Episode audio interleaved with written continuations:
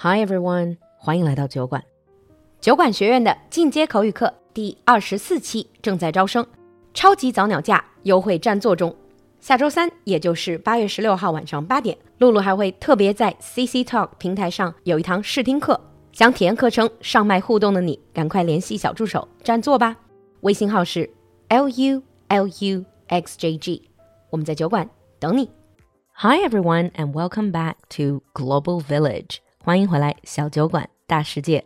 We have in our studio our old friend Simon from New Zealand again. Hi, Simon. Hey, kia ora, ni hao.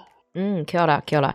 So, previous time we were talking about disaster relief. Obviously, you guys just been through a cyclone. And then you mentioned how the community came together and then, you know, to help out people who were running out of supply in a disaster. That just sounds super nice. Mm. And I just thought that we can explore the topic of community a little bit more. What do you think? Yeah, sure. Sounds great. Mm. So, like I said, if you didn't listen to the previous episode, Simon is a pillar in the community, as they say in English. Simon 应该属于这个 community 的领袖人物，因为既是 business owner，也是相当于等一下让 Simon 自己说，他有各种各样的 role. First of all, before we go into the topic itself, Simon, could you give us a general background of your roles right now, like your identity? I know you own your business or businesses. You have multiple business there. But what else? Yeah. What sure. other roles do you have in the community? Yeah, sure. So I'm a bit hyperactive when it comes to businesses. So my mm. main business is a consulting company. I work with New Zealand local councils, local governments, and I manage their international partnerships. For example, in China, like a foreign affairs office in a local government, a Waiban. Mm. New Zealand local governments usually do not have a Waiban. So my company provides that service. We also own a small trading company. So we export various products, mostly to China, but also the wider East Asia. And we have a small school mm. teaching migrants that live in New Zealand. And hopefully, from next month onwards, we'll also be attracting international students. Aside from wow. biz, yeah, I don't sleep much. Just let me quickly cut in. And 酒馆 we are hoping to, you know, build some collaborations or cooperation with Simon's business as well. So in the future, we might also connect with Simon in our live stream so that we can see more of New Zealand. Yeah, okay. Sounds good. But do continue. You just finished about your business roles. What other roles do you have? Okay, so aside from the business, I am the executive director for the Korea New Zealand Business Council, which is a partially government funded organisation. And we mm. assist New Zealand businesses that are wanting to export, do trade with South Korea. And I'm wow. All, if I remember correctly, Simon, you speak Korean, right? Fluently or adequately? Yeah, I mean conversational Korean. It's, it's okay. It's enough to get myself in trouble. okay. Yeah. 아, 한국말 이야기야? 아, 괜찮아요. 네, 나는 나, 한국어 조금 할 수 있어요. 나는 한국에 3년 살아요. Okay. Okay. Is that okay? All right. That's it. Yeah. Well, I don't speak any Korean, so that's impressive to me. Uh, for those of you who speak Korean, you can leave us a comment and tell us what do you think of um, Simon's Korean. but continue, please. Sorry for interrupting you. Yeah. And then I'm, I'm also the honorary consul for the Korean government here in Hawke's Bay region. So the Korean government mm. decided to set up a consulate office in Hawke's Bay because we have quite a large Korean community. And so I am the head of that cons- uh, the consulate office. Wow. Despite the fact that you're not Korean, Simon 居然是这个韩国当地领事馆的这个荣誉领事吧，叫做 honorary consul, right? Yeah. I mean, it's an interesting role, like an official ID card from the Ministry of Foreign Affairs, which possibly get me off parking fines and allows me to walk through some secure places in airports. But apart from that, mm. I don't know what the card does. it's a it's an interesting role. Okay. Very interesting sort of identities. And obviously you play different roles in the community.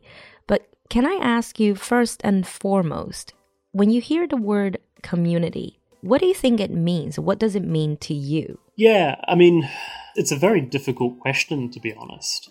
I mean, I look at it more as sort of like a, a network of people who actually enjoy doing things together. We saw it recently with the, the disaster in my region, where Yep. people who would otherwise probably not hang out, they came together, they helped each other. Some people had some supplies, some people didn't. So those that had supplies helped the ones that didn't. And we really saw that. We saw that a lot um, over the last few weeks.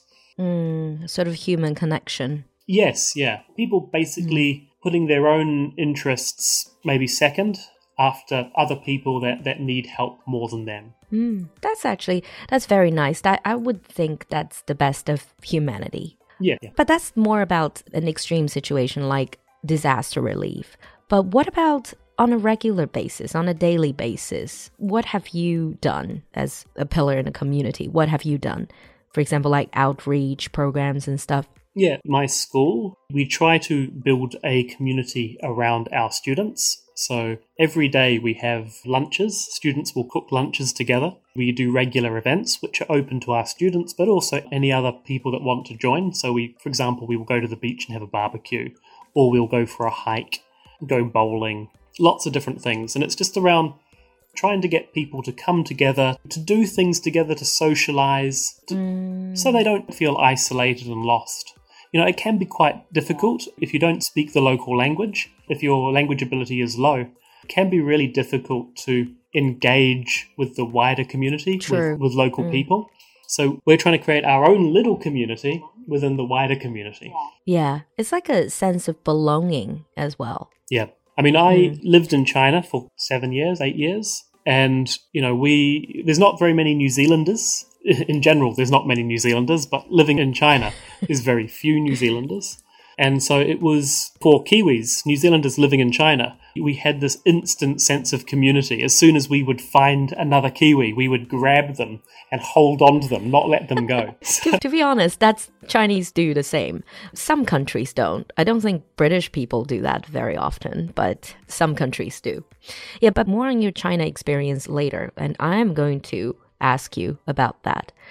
But based on what I know about your life trajectory, you have lived in different parts of New Zealand. For example, you've lived and worked in Auckland, your biggest metropolis, and you lived in real countryside, like 5,000 people a town, that Yeah. sort of thing. You also lived in obviously small, medium towns or cities. So, comparing all of these experiences, how is the sense of community different in Yeah, sure. countryside, in small, medium town, and also in major city? Yeah. So during a disaster, I think, be it Auckland, medium sized cities, or countryside, you tend to see the best of humanity. The community hmm. does sort of stand together.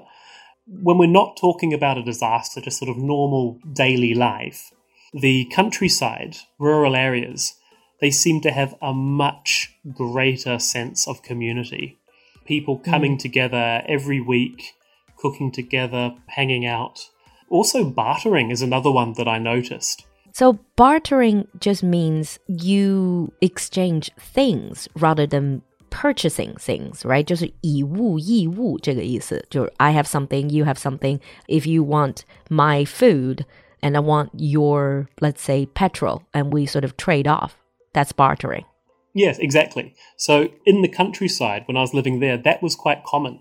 I was personally quite a keen hunter. I like to go hunting, as mm. we talked about in my last episode. And so it would be quite common where I would perhaps have some venison, deer meat. I would know someone else that lives by the coast and they would have crayfish or lobster.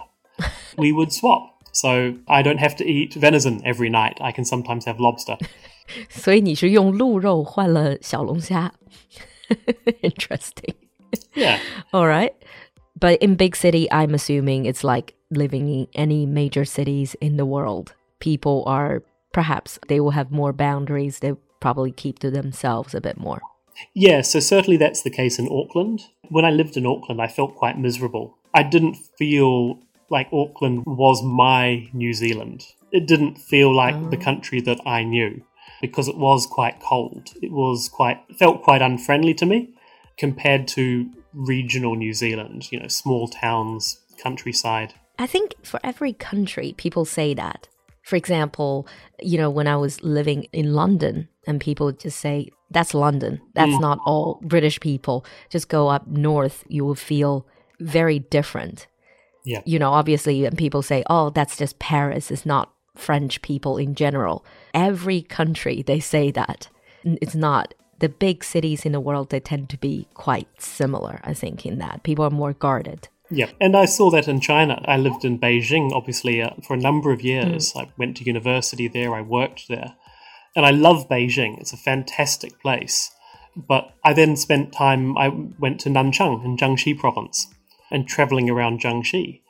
And I found the people there were just so incredibly hospitable, engaging, wanting me to be involved in their communities.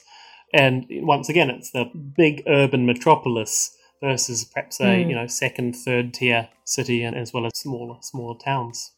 Much greater sense of community. Yes, but probably there's also the thing that, if you don't mind me saying, is it because that you are, for lack of a better word, foreign?